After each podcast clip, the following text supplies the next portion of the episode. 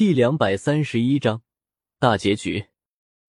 风正苏顿时长出了一口气，站起来一看，这才发现为何香无柳会说那些恶灵是域外邪灵了。那些恶灵的长相不是东方面孔，黑的、白的、棕的，一看就是域外的家伙。再看那个跟香无柳打的不相上下的那个骷髅镰刀家伙，风正苏立马眼神一凝，原来背后都是这家火岛的鬼啊！雷神咒法，来不及多想，风正苏立马施展出最强大的雷法，直接对着那货打了过去。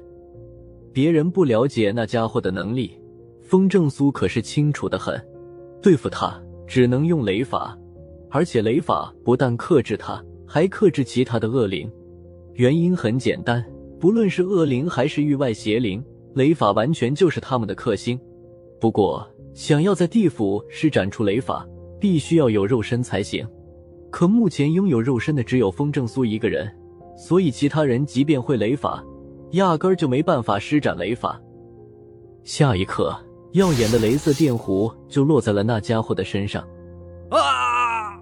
惨叫声瞬间响起，转头看到风正苏，他立马转身就逃。香无柳刚要追，风正苏就拦住了他：“别追了，就算我们两个联手，也消灭不了他，除非我解开其他的封印。”那你就赶紧解开封印啊！这里是地府，用不着渡劫，你还等啥呢？香无柳急忙道。风正苏道犹豫了下道：“若是我解开封印，以后恐怕就去不了人间了。”香无柳一怔：“你以后还要打算去人间？”风正苏点了点头。比起做天神，他宁愿去人间生活。既然想留在人间，那你干脆让自己成为一个凡人算了。”香无柳又说道。风正苏笑笑道：“我也想啊，可是我无法进入轮回，实力太高了也不行，会影响人间的平衡。”香无柳犹豫了下道：“以后。”我帮你留在人间怎么样？风正苏等的就是他这句话，一言为定。向无柳有种上当的感觉，然而还不等他继续说点什么，风正苏又盘腿坐下了。接着他便又解开了第四道、第八道万字封印。最后一道不解吗？香无柳见他解开第八道封印以后，就停了下来，连忙问道。风正苏一摆手：“够了，用不着。”最后一道封印一旦解除，我就没有回头路了。那好吧。香无柳心里明白，他这是在给自己留了一条退路。不过想想也是，他确实没必要解开最后一道封印。以他现在的实力，绝对能秒杀那个骷髅头的镰刀邪灵。风正苏没再啰嗦，看了一眼周围，发现刚刚冲过来的五百万恶灵已经全部被消灭。发现那些能渡弱水的战舰都完好无损，当下就说道：“上古灵兵已经召唤出来，现在就去把地府重新抢过来吧。”香无柳点点头，随即一挥手，就吩咐剩余的灵兵上了其中一艘战舰。风正苏则是指挥着那些上古灵兵上了其他四艘战舰，随后他们便朝着里面杀了过去。半年后，数以亿万计的恶灵。域外邪灵终于全都消灭干净了，地府重新回到了香无柳的手中。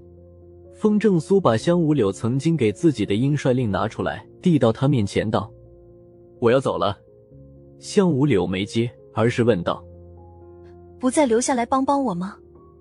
风正苏微笑笑：“已经用不着我帮忙了，上古灵兵也都给你了。还有很多事情没做呢，奈何桥毁了。”要重建十八地狱空了，要重新寻找合适的狱主，十殿阎罗也不知道在哪里。新的十殿阎罗也要重新挑选合适的人选。香无柳又说道：“风正苏道，这些事情我就管不了了，你可以让那些阴司鬼差帮你。可是你也知道，虽然地府正常了，但是事情远远没有结束。”香无柳又说道。风正苏摆手道。你是说天神的事情吧？那种事情我更不想管，不就是重新封什么？那个人不是我，你不管谁管？香无柳道。风正苏摇头，不知道，反正我的使命完成了。你急着回人间干嘛？香无柳眉头一蹙，问道。风正苏深吸了一口气，继续经营午夜酒馆去。毕竟不少恶灵通过轮回通道转世为人了，我得把他们送来。还有，我的背阴山计划并没有完成，我还要继续。香无柳沉默了片刻，道：“那要是碰到适合做十殿阎罗或者阴司的人，也帮我留意着。”风正苏笑笑说：“放心吧，会的。谁让我答应过你哥要帮你呢？”香无柳满意的笑笑：“这还差不多。对了，你应该知道胡依依的事了吧？”风正苏听到这话，脸色一下子就变了。“知道了，现在她们姐妹都在妖域。”你救不了他们的，只有封神人出现的时候，才有可能让他们从妖域中出来。香无柳想了想道：“风正苏眼前一亮，对于封神人的事，你还知道多少？”香无柳一笑：“那就是大天机了，我也窥探不到。不过你应该跟封神人有着不小的缘分。”风正苏松了一口气：“有缘分就好，没别的事，我就走了。”等我空了，就去你那酒馆喝酒去。香无柳没挽留，挥挥手道：“风正苏嗯了一声，就离开了地府，再次回到了人间。回到人间以后，风正苏没去无量山，直接回了晋城。这半年来，不止地府中的恶灵和邪灵被消灭了，人间的魔族，由于没了魔帝李亚洲，他们很快就消灭了整个魔族。”人族中的幸存者虽然只剩下了几千万，但是以他们的繁衍能力和速度，很快就能恢复到亿万计。如今人间已经再度恢复了欣欣向荣的情形。午夜酒馆里，白三娘再次成为了收银员。老板，依依他们，他们会回来的。不等白三娘把话说完，风正苏就摆手打断了她。哦，白三娘点点头。然后目光转向了酒馆内另外两人的身上。喂，你怎么就成老板了吗？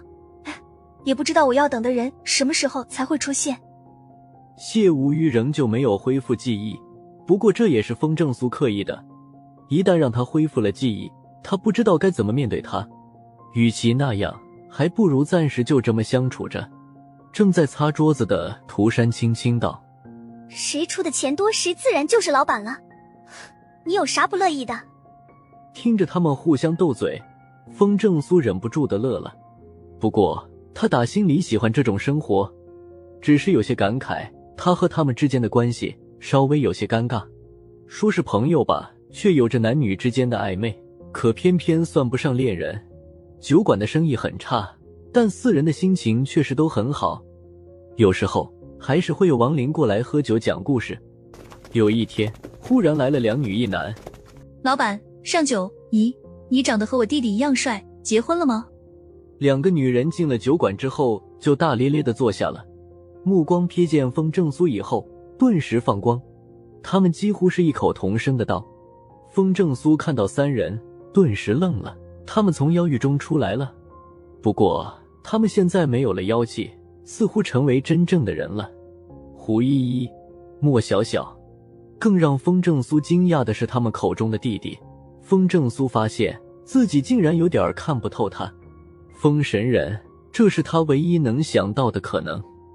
风正苏笑了，一边准备调酒，一边笑呵呵的道：“没有房子，没有车子，谁愿意嫁给我啊？还是单身狗呢？”我很愿意的。酒馆里顿时响起了五个女人的声音。风正苏瞬间愣住了，手中的酒杯掉在了地上。那个弟弟则是目瞪口呆的看着风正苏，一脸的愕然。